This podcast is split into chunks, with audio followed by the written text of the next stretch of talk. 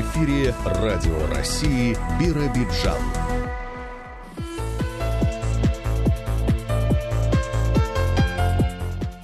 Доброе утро. В студии Жанна Панова. За режиссерским пультом Галина Акимова.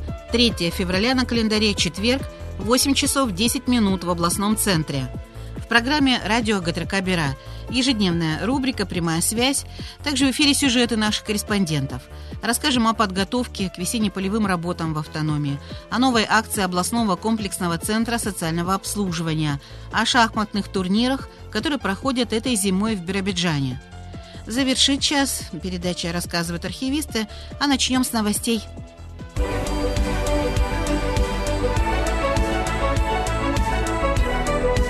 Вести Биробиджан.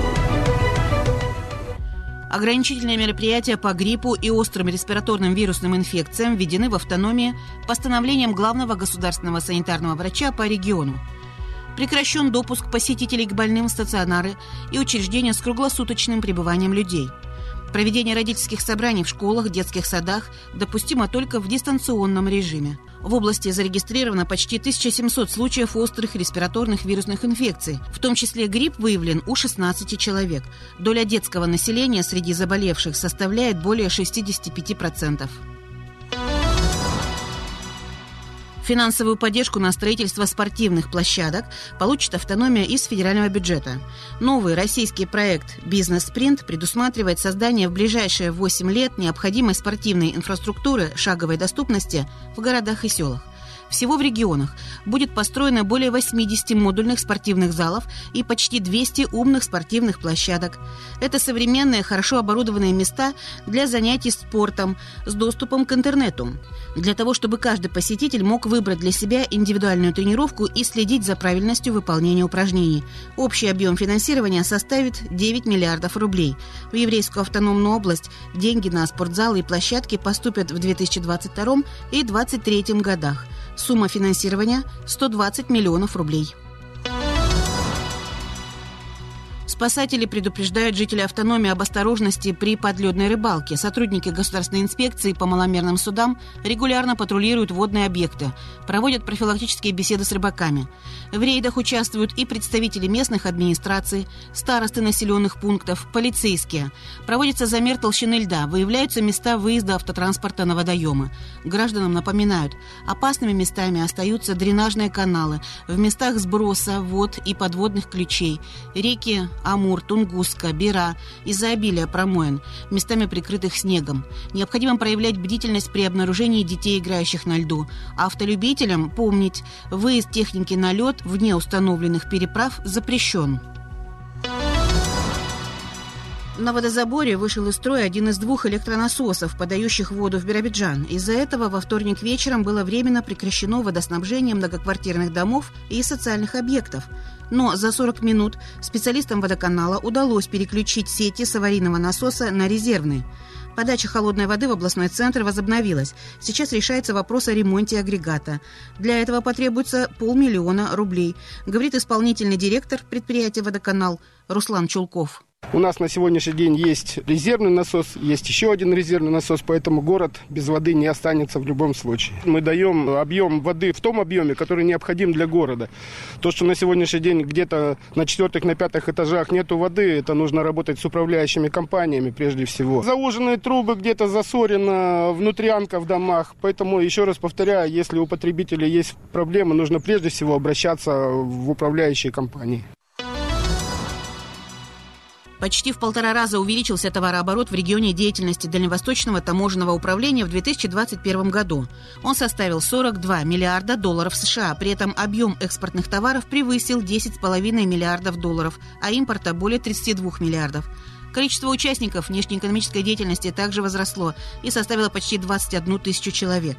Из России за рубеж по-прежнему вывозят в основном продовольственные товары и сельскохозяйственное сырье, а также минеральные удобрения, древесину, целлюлозно-бумажные изделия. Импортируют транспортные средства, электрооборудование, текстильные изделия, обувь. Ведущие страны, торговые партнеры России на Дальнем Востоке, КНР, Южная Корея, Япония. В федеральный бюджет перечислено 627 миллиардов рублей таможенных платежей, что на 64% больше, чем год назад. В войска Восточного военного округа поступили новые автомобильные полевые кухни. Они смонтированы на базе шасси грузового автомобиля «Урал» и предназначены для приготовления, транспортирования, выдачи пищи в полевых условиях личному составу воинских частей. Особенность такого оборудования – два варочных котла, позволяющие накормить в походе или на учениях до 200 военнослужащих в течение одного дня. При необходимости передвижные автомобильные кухни могут работать вместе с другими комплексами для приготовления пищи. Соревнования по плаванию команд областного спортивного общества «Динамо» состоялись в Биробиджане. Участники – представители областных управлений МВД, МЧС, ФСБ и Росгвардии, а также пограничники и сотрудники Федеральной службы исполнения наказаний. Лучший результат в личном первенстве на дистанции 100 метров в возрастной категории до 35 лет показал сотрудник госавтоинспекции Андрей Зорин. В возрастной категории старше 35 лет – полицейский Сергей Майранов – также продемонстрировав хорошую технику плавания и занял первое место. В общекомандном зачете победили представители МВД. Немного уступили им спортсмены Управления Федеральной службы безопасности. На третьем месте сборная пограничной службы в Биробиджане. Радио России Биробиджан. Погода. Сегодня утром в Облучье температура воздуха минус 34, в Ленинском 25, в Смедовиче 31 градус ниже нуля, в Амурзете 26, в Биробиджане сейчас минус 30, легкий западный ветер, влажность воздуха 72%, атмосферное давление в пределах нормы 754 миллиметра.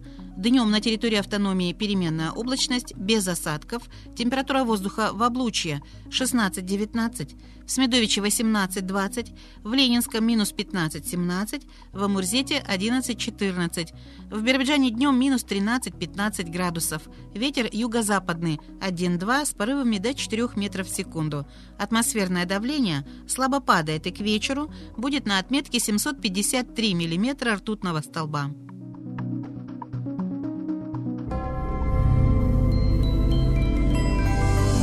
Прямая связь. Сегодня с информацией по телефону руководитель пресс-службы Управления Росгвардии по Еврейской автономной области Вадим Разувалов. Вадим Владимирович, здравствуйте. Доброе утро. В вечернее время экипаж вневедомственной охраны, находясь на маршруте патрулирования города Биробиджана, получил сообщение от Центра оперативного управления о том, что в одном из гипермаркетов, расположенных по улице Шарол Малехима, сработала кнопка тревожной сигнализации. Прибывший по указанному адресу группе задержания обратился охранник торгового зала и, указав на женщину, пояснил, что гражданка пыталась вынести через антикражную систему неоплаченный товар.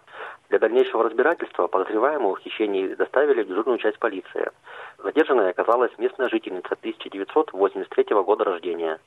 По данному факту составлен административный протокол по части 1 статьи 7.27 Кодекса об административных правонарушениях. Это мелкое хищение. 1 февраля вечером сотрудники Росгвардии задержали мужчину, находящегося в федеральном розыске. На утреннем инструктаже заступающий на смену экипаж вневедомственной охраны получил ориентировку на розыск мужчины, подозреваемого в совершении кражи. В ходе патрулирования улиц областного центра, двигаясь в районе улицы Калинина, бойцы обратили внимание на прохожего, подходящего под описание ориентировки. Росгвардейцами было принято решение проверить данного гражданина. В ходе установления личности выяснилось, что житель Биробиджана 1983 года рождения объявлен в федеральный розыск сотрудниками полиции, как скрывшийся от органов МВД. Его подозревают в совершении кражи. Задержанный гражданин доставлен в дежурную часть полиции. Вадим Владимирович, спасибо за оперативную сводку. И еще прошу вас рассказать о том, что ведь сотрудники Росгвардии и по другим направлениям деятельности трудятся. Например, большая патриотическая работа проводится. Да, помимо охраны общественного порядка, можно рассказать о работе сотрудников и военнослужащих Росгвардии по патриотическому воспитанию молодежи. Вот буквально вчера был проведен классный час за будущими выпускниками школы номер 7. Урок был посвящен Дню разгрома советскими войсками немецко-фашистских войск в Сталинградской битве. Стражи правопорядка рассказали учащимся 10-11 классов о сражении, которое началось 17 июля 1942 года и продолжалось 200 дней и ночей и стало одним из крупнейших в Великой Отечественной войне. Росгвардейцы сопроводили свои слова демонстрацией тематических видеороликов, содержащих проникновенные кадры черно-белой кино и фотохроники. Подводя итог урока, сотрудники Росгвардии пожелали школьникам с честью и гордостью нести звание наследников Великой Победы, призвав их помнить и чтить всех, кто погиб в годы Великой Отечественной войны. По традиции, начало года у нас очень насыщено проведением работы с молодежью. Так вот, следующими уроками у нас станет 15 февраля, это День памяти о россиянах, исполнивших служебный долг за пределами Отечества. Они будут направлены почтить память воинов-интернационалистов, исполнивших долг за пределами границ своей родины. Также мероприятия будут проведены к 23 февраля. Это День защитников Отечества. Спасибо вам за эту информацию, Вадим Владимирович, и всего доброго желаем. До связи через неделю. Спасибо, до свидания. Сегодня было сообщение из Управления Росгвардии по Еврейской автономной области, а завтра в рубрике «Прямая связь» областная госавтоинспекция.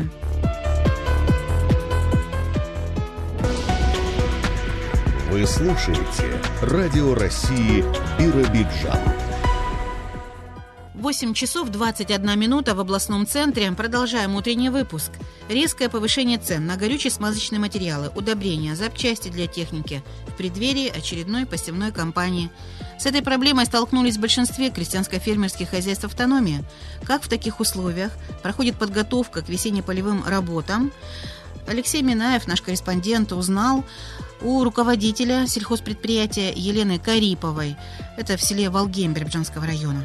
Сейчас у нас идет подготовка техники, ремонтом занимаемся и также закупом планируем удобрения, ГСМ, подготовка к весенне-полевым работам. Очень сильно увеличилась цена на горючее, практически 70 рублей стоит ГСМ, ну, дизельное топливо. Очень сильно подорожали масла дизельные. Также выросло удобрение в два раза, даже больше. Практически 55 рублей сложное удобрение стоит. И это каждый год у нас происходит? Ну, каждый год увеличение. Ну, такой подъем резкий первый год, что в два раза сразу. То есть, что получается... ГСМ на 20 рублей поднялся, да что удобрение на 30 рублей практически выросло. То есть, получается, себя придется ограничивать в чем-то, да? Таких объемов уже не закупить, как год назад, или придется все-таки покупать? Да, придется просто затрат будет больше. Ну, а соя, наоборот, уменьшается в цене, падает, реализации ее вообще нету. Уже два месяца сидим, просто не можем реализовать сою. Что перекупщики объясняют? И вот какая причина? Это китайцы, на порты ну, не открыты? В Китае границы закрыты, по России цена маленькая. Ну, проблемы. Mm. И у китайцев денег нет, да, у России цена очень сильно маленькая. А у многих хозяйствах придерживают сою в надежде на лучшую цену, да, а то получилось, что цена еще ниже Ну да, стала. пока все придерживаются, но у кого кредиты приходится сдавать вообще за копейки. А в то же время уже в конце марта, в начале апреля придется проводить посевные работы, это сильно скажется Ну, в начале апреля, да, уже начинаются у нас посевные работы. Удобрения пока еще не закуплены, его вообще в наличии нет еще. Не привезли, да. И также гербициды, наверное, да? Ну, с гербицидами тоже на 40% выросла цена. Вы семена планируете обновлять в этом году или вам хватит того, что есть Нет, пока? мы в том году обновляли, пока у нас еще нормально первая репродукция семена.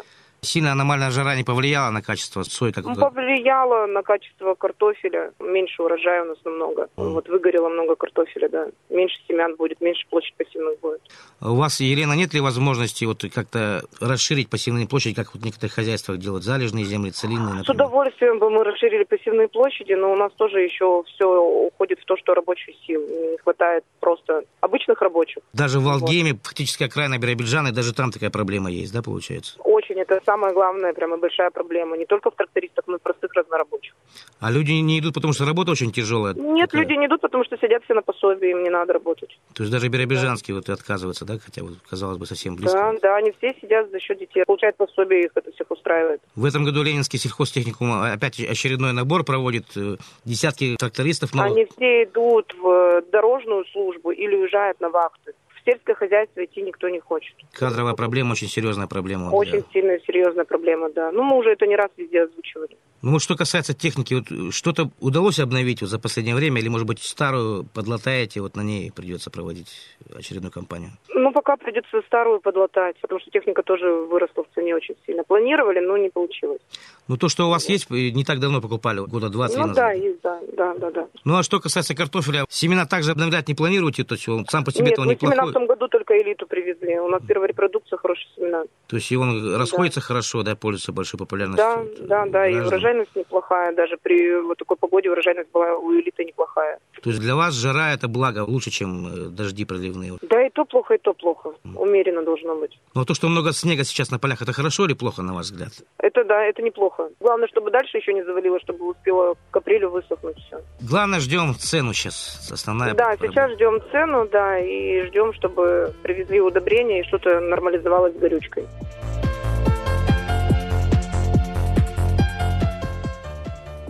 Теперь вот такая информация. В 2021 году в еврейской автономии зафиксировано 17 смертей на рабочих местах.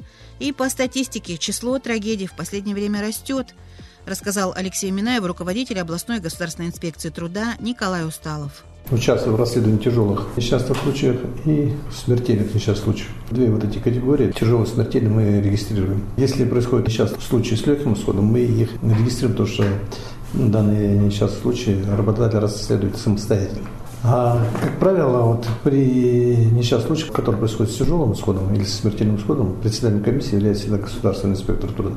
Поэтому это как раз у себя фиксируем и по ним ведем статистику. Если говорить за прошлый год, за 2021, да, то при участии государственных инспекторов труда было расследовано 19 несчастных случаев на производстве из которых 5 несчастных случаев были связаны с производством. Ну, есть такое понятие, как связанные, есть не связанные. Потому что если работник даже умирает на, на рабочем месте, ну, если заболевание естественное, да, ну, как правило, это какие-то сердечные заболевания, ишемическая болезнь сердца, ну или там происходит инсульт, или тромб оторвался, да, вот это ну, как бы не связано с производством. То есть это общее заболевание. Поэтому 5 вот несчастных случаев из 19 мы связали с производством, когда люди действительно участвовали в трудовом процессе и получили травмы или неожиданно умерли в результате стрессовых ситуаций. Да? Ну, стрессовая ситуация это у нас была с первым заместителем главы муниципального образования города Биробиджан, когда в ходе выполнения своих должностных обязанностей умер у нас стресса. Поэтому данный несчастный случай связали с производством. Также у нас два несчастных случая со смертельным исходом, которые связаны с производством, произошли на железной дороге, когда одного работника сбил тепловоз при выполнении работ по чистке дорожного полотна от снега. Стоял как раз подходящий к нему поезд со спиной, да? то есть не обратил внимания. Ну и второй случай, ну, то же самое, но уже, уже произошел на производственном участке. То же самое, железнодорожный кран сбил насмерть работника в РЖТ. Тоже не заметил он его, стоял то есть к нему спиной, не услышал шум подъезжающего крана, в результате чего получил смертельную травму. У нас был такой случай, тоже, который связан с производством. Это работник ДЭУ, водитель умер на рабочем месте автомобиля. Период автомобиля не двигался. По результату расследования было установлено, что он умер от перенапряжения на рабочем месте. То есть работал сверхнормально продолжительность рабочего времени. И вот эти негативные ситуации сказалось на его состоянии здоровья, он умер прямо на рабочем месте. 14 я хочу вот еще сказать, который не связан с производством, вот кратенько так остановиться. У нас ежегодно идет рост несчастных случаев, не связан с производством. И э, все вот эти несчастные случаи, они вот, из 14, 12, это смертельные случаи а два тяжелых. И вот 12 смертельных случаев, это когда люди умирали прямо на рабочем месте. Вот ишемическая болезнь, да, от острой сосудистой недостаточности и кардиомиопатия. То есть это все практически сердечные заболевания. И люди, даже чувствуя себя плохо, почему-то выходят, не остаются дома, не обращаются к врачу, и выходят на работу и прямо на рабочем месте умирают. Это очень тревожная такая статистика. Это люди уже не молодые, как правило, да, или все-таки молодые тоже бывают? Здесь разные категории, да. Но в основном эта категория начинается от 50 лет. Самый старый работник, который умер на рабочем месте, 70 лет. И самое главное, что вот самый старый работник, у которого вроде бы казалось вся работа спокойная, да, то есть он работал в круглосуточном режиме на конкретном объекте, который охранял. Но и при этом хочу сказать, что люди, которые умирали да, на рабочем месте, они кем в основном работают? Водители, четыре человека. Слесари, энергомонтажники, мастера путей. Ну вот единственный попался банковский работник, но он имел сопутствующее заболевание. Остальные у всех люди, которые я перечислил, да, водители, монтеры, слесари, они как раз работают в стрессовых таких ситуациях. Даже те люди, которые находятся сейчас на пенсионном обеспечении, прожить на эти деньги сложновато. И вот сейчас буквально мне вот звонили уже за 60 лет, и никто не хочет уходить на пенсию. Хочется работать. Но опять интересы какие, чтобы заработать денег на жизнь. А бывают ли случаи, когда работодатель пытается скрыть какой-то вот тяжелый случай на производстве? Такие случаи бывают, да. Они редкие, но бывают. Все мы знаем, что в прошлом году на строительстве социального объекта в районе улицы Юбилейной произошел несчастный случай с тяжелым уклоном, когда строительный работник упал и сломал две ноги. В настоящее время он находится на лечении. Работодатель, который должен был в установленном порядке нас известить и приступить к расследованию сейчас случая, этого не сделал. То есть фактически здесь сокрытый несчастный случай. Сейчас этим вопросом занимается и прокуратура, и следственные органы, и мы, Государственная инспекция труда.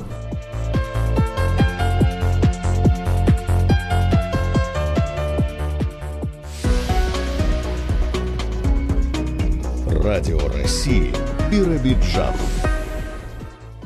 8 часов 30 минут в областном центре, и мы приветствуем всех слушателей, которые не с самого начала подключились к нашей программе. Мы продолжаем. В год 35-летия организации в автономии социального обслуживания на дому областной комплексный центр социального обслуживания проводит акцию «35 юбилейных желаний». Сотрудники учреждения надеются исполнить особые просьбы и мечты своих подопечных, а для этого нужна помощь спонсоров – говорит заместитель директора Центра по административно-хозяйственной части Елена Смоленинова. Целый план мероприятий этой дате посвящен. Одно из предложений было провести э, вот такую социальную акцию для получателей социальных услуг. Цель ее – исполнить какое-то заветное желание одинокого человека, у которого нет родственников, ну, в силу причин. Очень маленький доход, то есть мы взяли для того, чтобы исполнять желание, вот такую категорию получателей социальных услуг. Это малообеспеченные, одинокие люди. Ну и они, так сказать, высказали свои заветные желания, которые у них есть. Мы постараемся их в течение года. Акция длится по сентябрь. Хотим подвести итоги к 1 октября, к Дню пожилого человека. В течение всего юбилейного года будет длиться эта акция. Постараемся исполнить все желания. Их чуть больше, чем 35, но мы постараемся исполнить. Из каждого района у нас такие поступили заявочки, поэтому мы всю область охватили. Юбилей социальному обслуживанию на дому 35 лет, поэтому мы взяли именно только ту категорию, которая обслуживается социальными работниками на дому. Но мы выделили, что это малообеспеченные люди людей, потому что у нас же есть и обслуживаются на дому люди, у которых, ну, уже хорошая пенсия,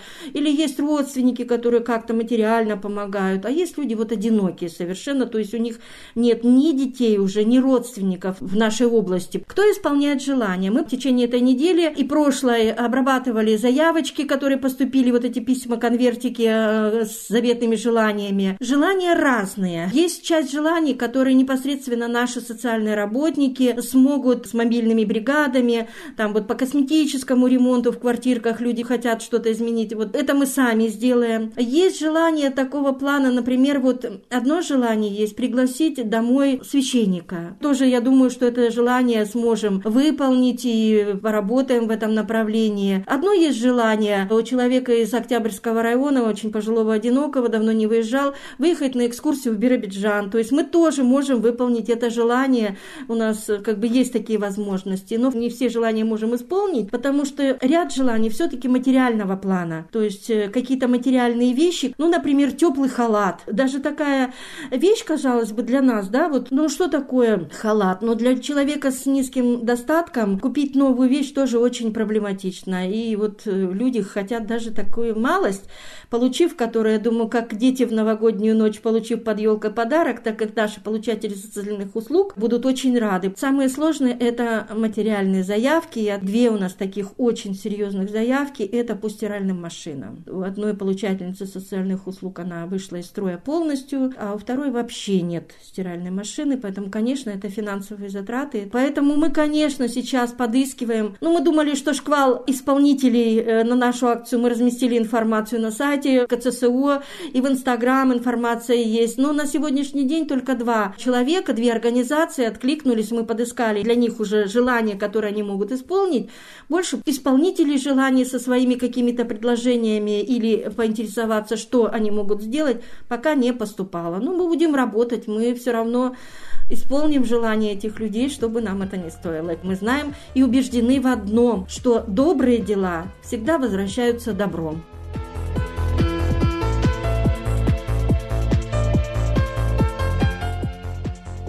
Январе и феврале шахматисты автономии имеют возможность участвовать в турнирах, которые проходят в Биробиджане. О том, как организованы соревнования, нам рассказал президент областной шахматной федерации Андрей Долгов.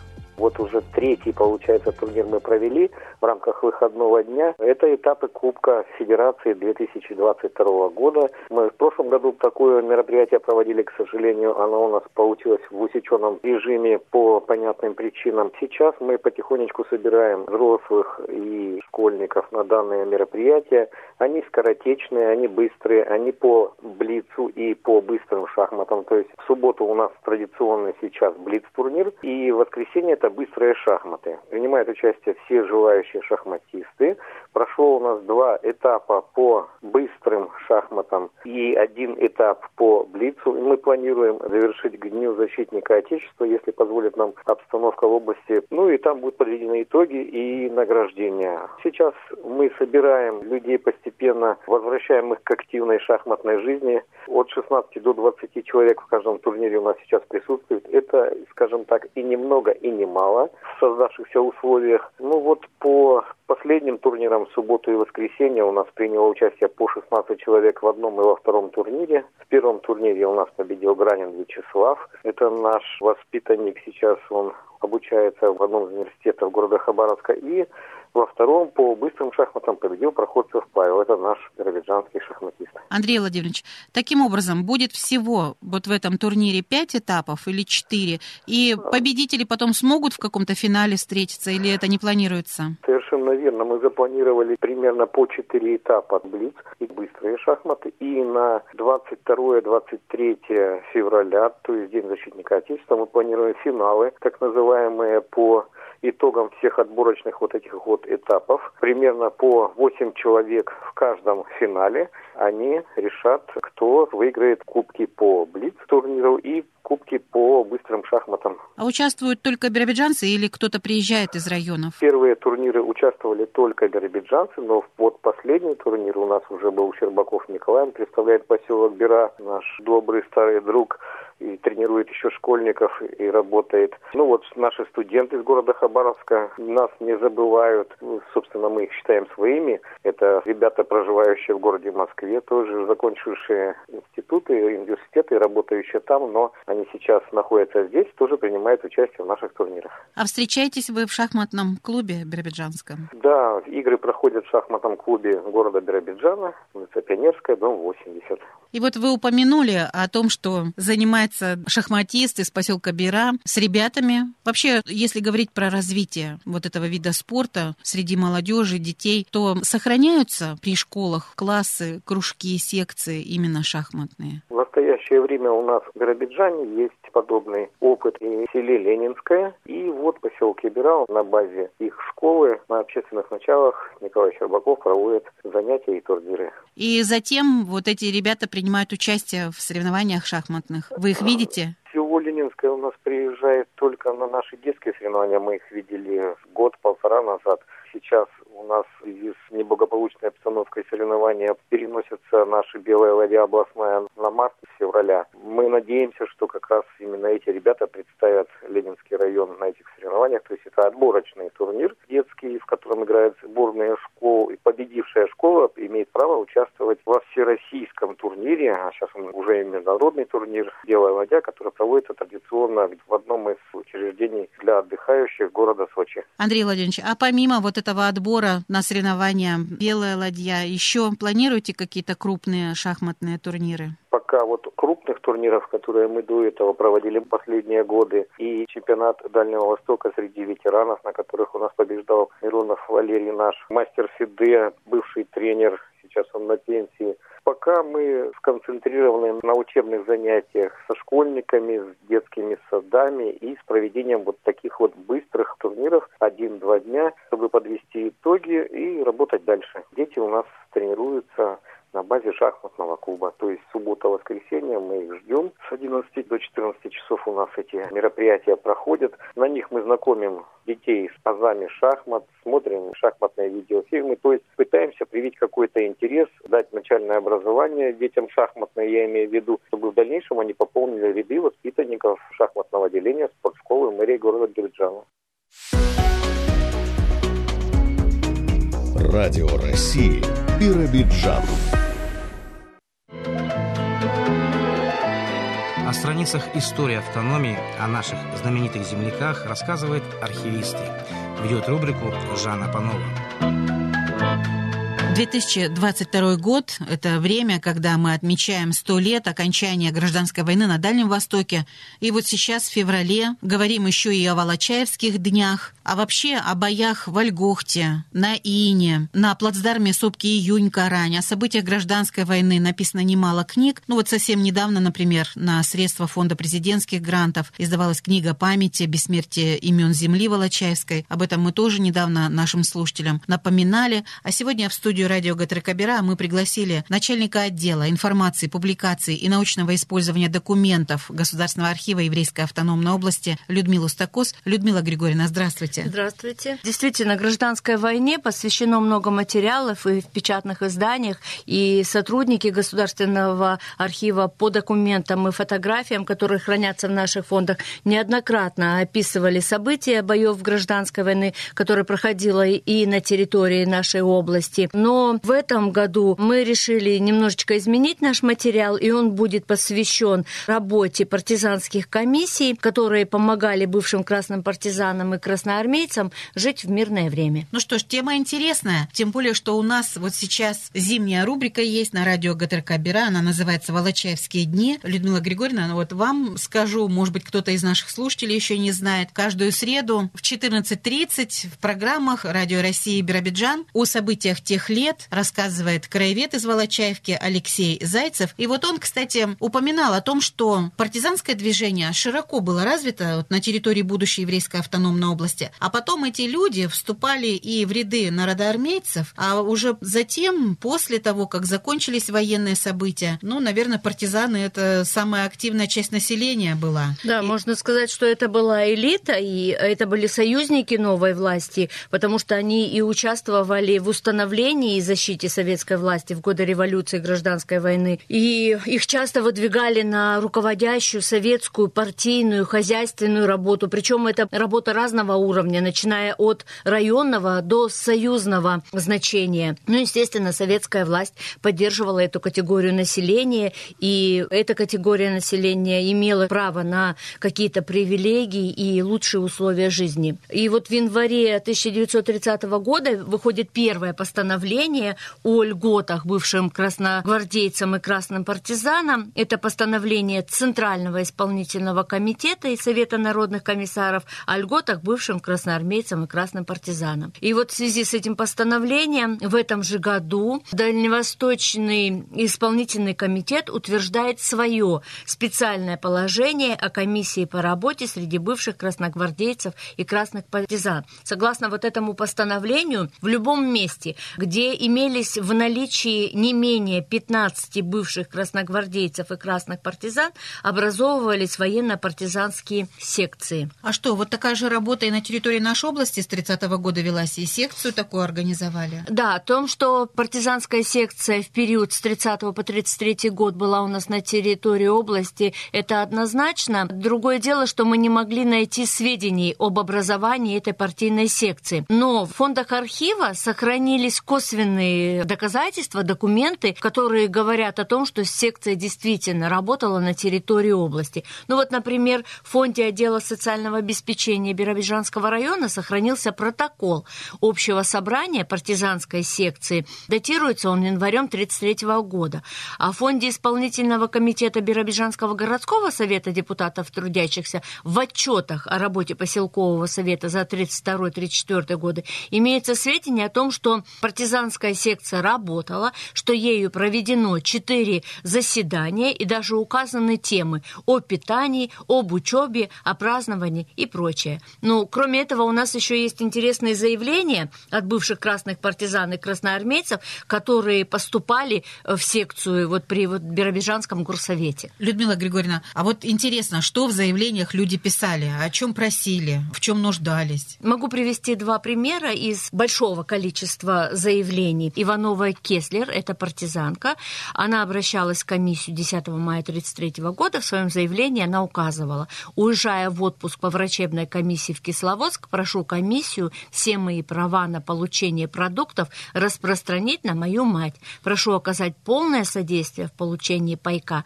а также мануфактуры на будущее. И еще одно заявление Букина, это партизан, обратился он в комиссию 1 июня 1933 года. В заявлении он писал, прошу не отказать мне в просьбе о включении меня участником в посадке коллективного огорода, а также прошу включить меня в вашу секцию с правом получения всех возможностей как на себя, так и на семью. Вот если мы прочитаем все эти заявления, которые остались, сохранились у нас, с ними внимательно ознакомимся, то можно смело утверждать, что просьбы у партизан были разные, и партизанские секции играли большую роль в повседневной жизни бывших партизан. Они оказывали им помощь в снабжении продуктами питания и одеждой, занимались трудоустройством партизан, помогали в получении различных льгот и пенсий. Ну, действительно, любопытные такие заявления, интересные документы. А, Людмила Григорьевна, есть вообще материалы у вас в архиве о том, как эта секция работала и какие направления можно было задействовать, чтобы помогать действительно бывшим партизанам и красногвардейцам? Да, секция помогала партизанам в разных условиях и в разных жизненных ситуациях.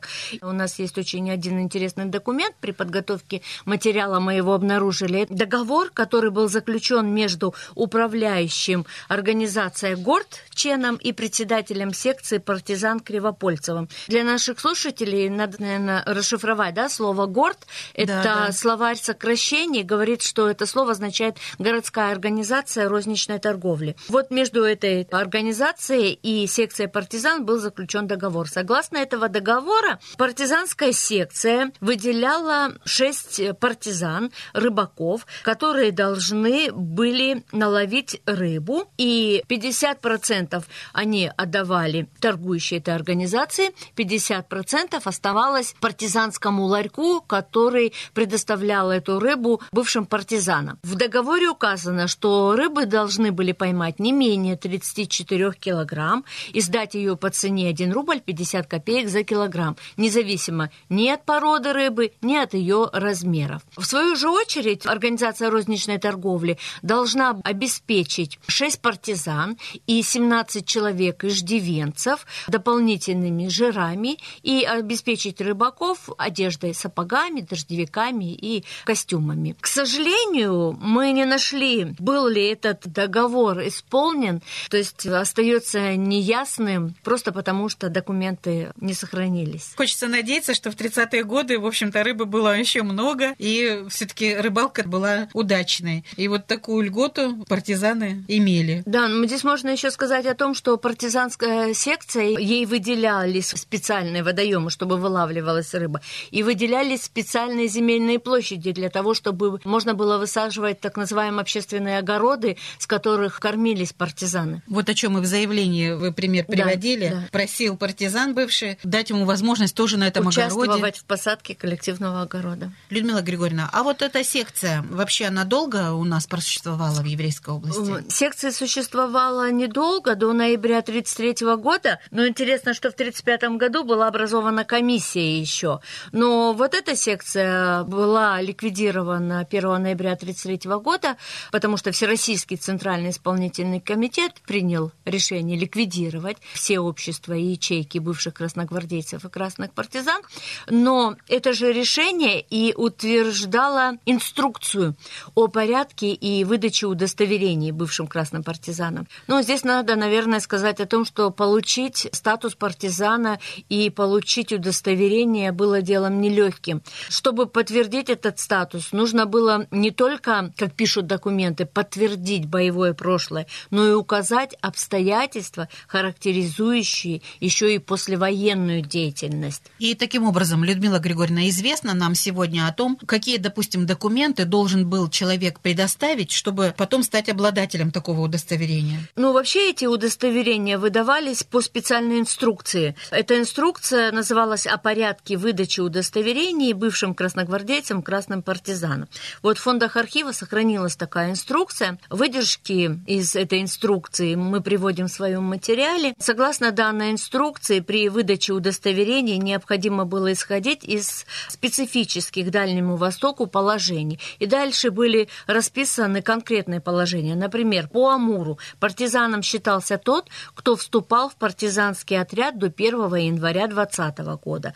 По Преамурью и бывшие Преамурские области партизаном считался тот, кто вступил в партизанский отряд до занятия города Владивостока, это 1922 год. Но здесь же есть примечание, что вступление в отряд в момент японского выступления в апреле 2020 года в Хабаровске, Спаске, Владивостоке, Нижнем Уссурийске дает право считаться партизаном только в том случае, если вступивший продолжал оставаться в отрядах. И участие только во время выступления японцев, ну, не давало ему права быть партизаном. Кроме того, перешедшие в партизанские отряды из белых армий и служащие учреждения белых не могли считаться партизанами, если после перехода в партизанский отряд они не принимали участие в боях против белых. Ну, там еще сказано о пленных, например, красноармейцев, и которые были арестованы за большевизм, привезенные на Дальний Восток в эшелонах смерти, которые вступили добровольно в белую армию, затем перехода в партизанские отряды,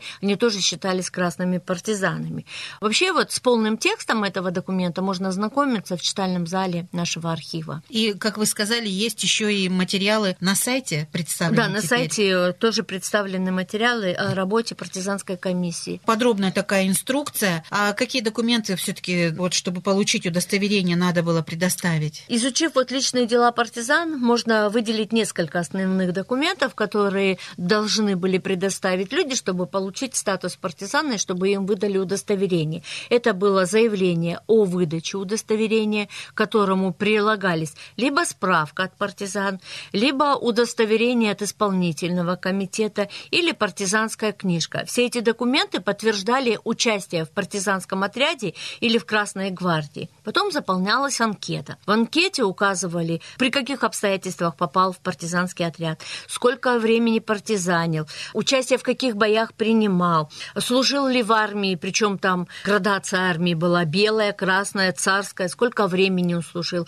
ну и другие биографические сведения. Кроме этих документов, нужно было еще отдельно заполнить анкету по установлению факта участия в Красной гвардии или красных партизанских отрядах. Приведу часть текста из этой анкеты, что в ней писали. Сообщаю себе ниже следующие сведения. Прилагая документы или свидетельские показания, подтверждающие мое участие в отрядах Красной гвардии, красных партизан, прошу установить означенный факт и прошу зарегистрировать меня. Комиссия рассматривала эти документы и принимала решение. Если она принимала решение положительное, то на этого человека заводилась личная учетная карточка бывшего красногвардейца или красного партизана и выдавалось удостоверение.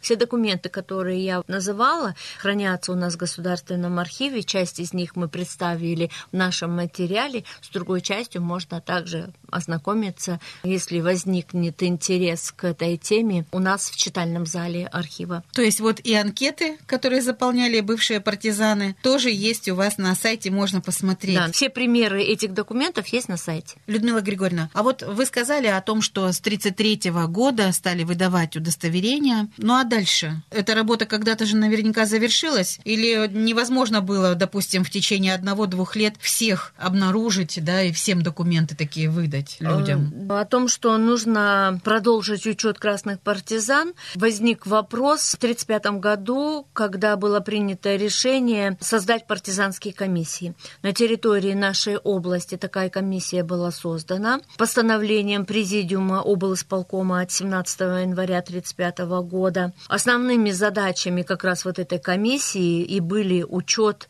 красных партизан, их социально-культурное обслуживание, оказание материальной помощи бывшим красным партизанам и их семьям. И вот у нас в архиве сохранились документы этой комиссии по делам бывших партизан и красноармейцев. Их, правда, очень мало, всего 7 единиц хранения. Это постановление Президиума облсполкома, касающиеся деятельности партизанской комиссии. Это протоколы заседания комиссии и это списки бывших партизан. Но Совнарком в конце 1935 года посчитал, что партизанские комиссии жили себя, что они выполнили свои основные задачи, и как государственные учреждения они были распущены. А вот эти материалы, а также все другие, которые посвящены истории гражданской войны на Дальнем Востоке, и вот все, что есть на хранении у вас в Государственном архиве, Людмила Григорьевна, это все в отдельном фонде или вам приходится часто в разные обращаться какие-то фонды, чтобы вот этот материал систематизировать? Чтобы собрать этот материал, нужно просмотреть не один и даже не два фонда. Этот материал собирался по крупицам, и ну, очень сложно проследить какие-то события о гражданской войне. Нужно вникнуть, хорошо просмотреть много документов, пролистать периодически какие-то издания и книги, просмотреть наши фотографии, чтобы выявить что-то интересное, которое касается событий гражданской войны. И вот, допустим, даже лица людей, вот о ком сегодня речь была, есть фотографии, сохранились, и можно посмотреть. Да, в личных делах партизан в некоторых сохранились фотографии этих партизан. У нас есть еще фотофонд, и там тоже можно найти участников гражданской войны на территории нашей области. И всех, кто изучает историю тех лет, конечно, мы приглашаем в Государственный архив Еврейской автономной области. Да, мы надеемся, что вот наш материал сподвигнет молодежь, краеведов на поиск и публикацию нового материала о героях гражданской войны. Возможно, им удастся открыть новые факты, неизвестные страницы тех далеких героических событий. Ждем вас в читальном зале Государственного архива на поиске новой информации. А с нашим материалом вы можете ознакомиться на нашем сайте. Спасибо, Людмила Григорьевна, за эту встречу, и мы будем ждать вас в гости снова. В студии радио Гатрекабера сегодня начальник отдела информации, публикации и научного использования документов Государственного архива Еврейской автономной области Людмила Стакос. И в завершении приглашаю вместе послушать фрагмент передачи из нашей фонотеки. Автор программы, записанной в 80-е годы 20 века, журналист Елена Мигунова. Она встретилась с ветераном гражданской войны, жителем Николаевки Леонтием Бондаревым. В отряд мы вступили втроем. Володин, Завьялов. Ребята, с которыми вы вступили вместе в отряд, они откуда были? С одной деревни вы все? Покровки. Приморская. Сколько вам тогда лет было? Да лет, наверное, 18-19. В деревне проезжает этот карательный отряд, это в Покровке было, и заказывает председателю привоза сена. Карательный отряд весь на лошадях, белогвардейцы. Вернулись, когда спрашивают, как сено заготовил, а он не заготовил, нету, говорит, сена. Делает уже к весне. Ну, ему, значит, 25 слева и не считай. Шамполов. И вот он месяца три совсем никуда не ходил, ни лежать, ни сидеть. Титов Кирилла. Да тогда были как председателем. Неделю председатель ты, а на другую неделю он. А то даже по три дня. Вот ему и попало счастье. Вот так было. А вы-то как прослышали про отряд? Знали в деревне? Шило в мешке, как говорят, не утаишь. Услышали отряд. Ну а мы что, молодые были. Пойдем в отряд. Пойдем. Вот про Шевчука немножко расскажите, какой он был. Он был грузчиком в порту Хабаровске. Во время войны воевал с германцами. Был прапорщиком при старом времени. Крестом наградили его. Когда здесь работал, вел пропаганду. Среди грузчиков, среди рабочих. А жил он в Архангелуке. Его, значит, арестовали. Брат услышал, что арестовали. Побежал домой, взял крест и говорит, что вы кого арестовали? Же героя арестовали. Его освободили. Потом белогвардейцы пришли когда в деревню. Его захватили дома. Сдавайся. А у него дом соломой крытый. Он на вышку залез, солому разгреб и спрыгнул. Лошадь у него стояла за сараем. На коня этого и убегать. Из леса вернулся Иван Шевчук в родную деревню командиром партизанского отряда. Луговую пошли, с Луговой на Ин. На Ине там бой ранило Ивана Павловича. Мы отступили обратно. Японцы, белогвардейцы организовали подводы Покровскую, Владимировку, Волочаевку. Тут бой получился крепкий. Целый полк этих японцев и белогвардейцы стали отступать. Наших там 12 человек убитых было. Они сейчас там лежат. Ну и крестьяне говорят, японцев было человек 40 или полста убитых тоже. После этого мы ушли во Владимировку, рядом с Приамурской. Там сообщают, что Колбаков будет уходить. А куда он пойдет? Или пойдет по железной дороге, или пойдет по Усуре. Ну, оказался, он пошел по Усуре. Тут его встречали, часть пошло за ним преследовать, а часть вагоны на станцию Верина. Ну, там взяли 21 человека в плен, остальных перебили, а сам Колмыков, тот убежал все за границу.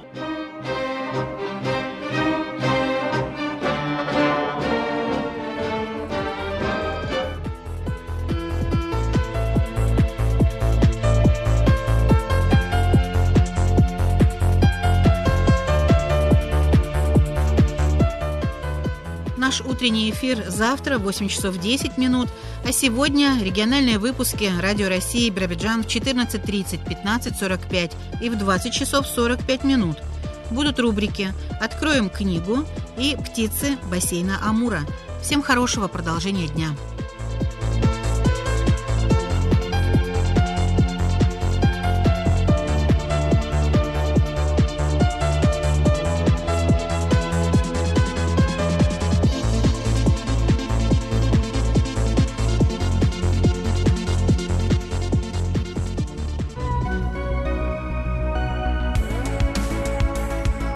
Слушали Радио России Биробиджан.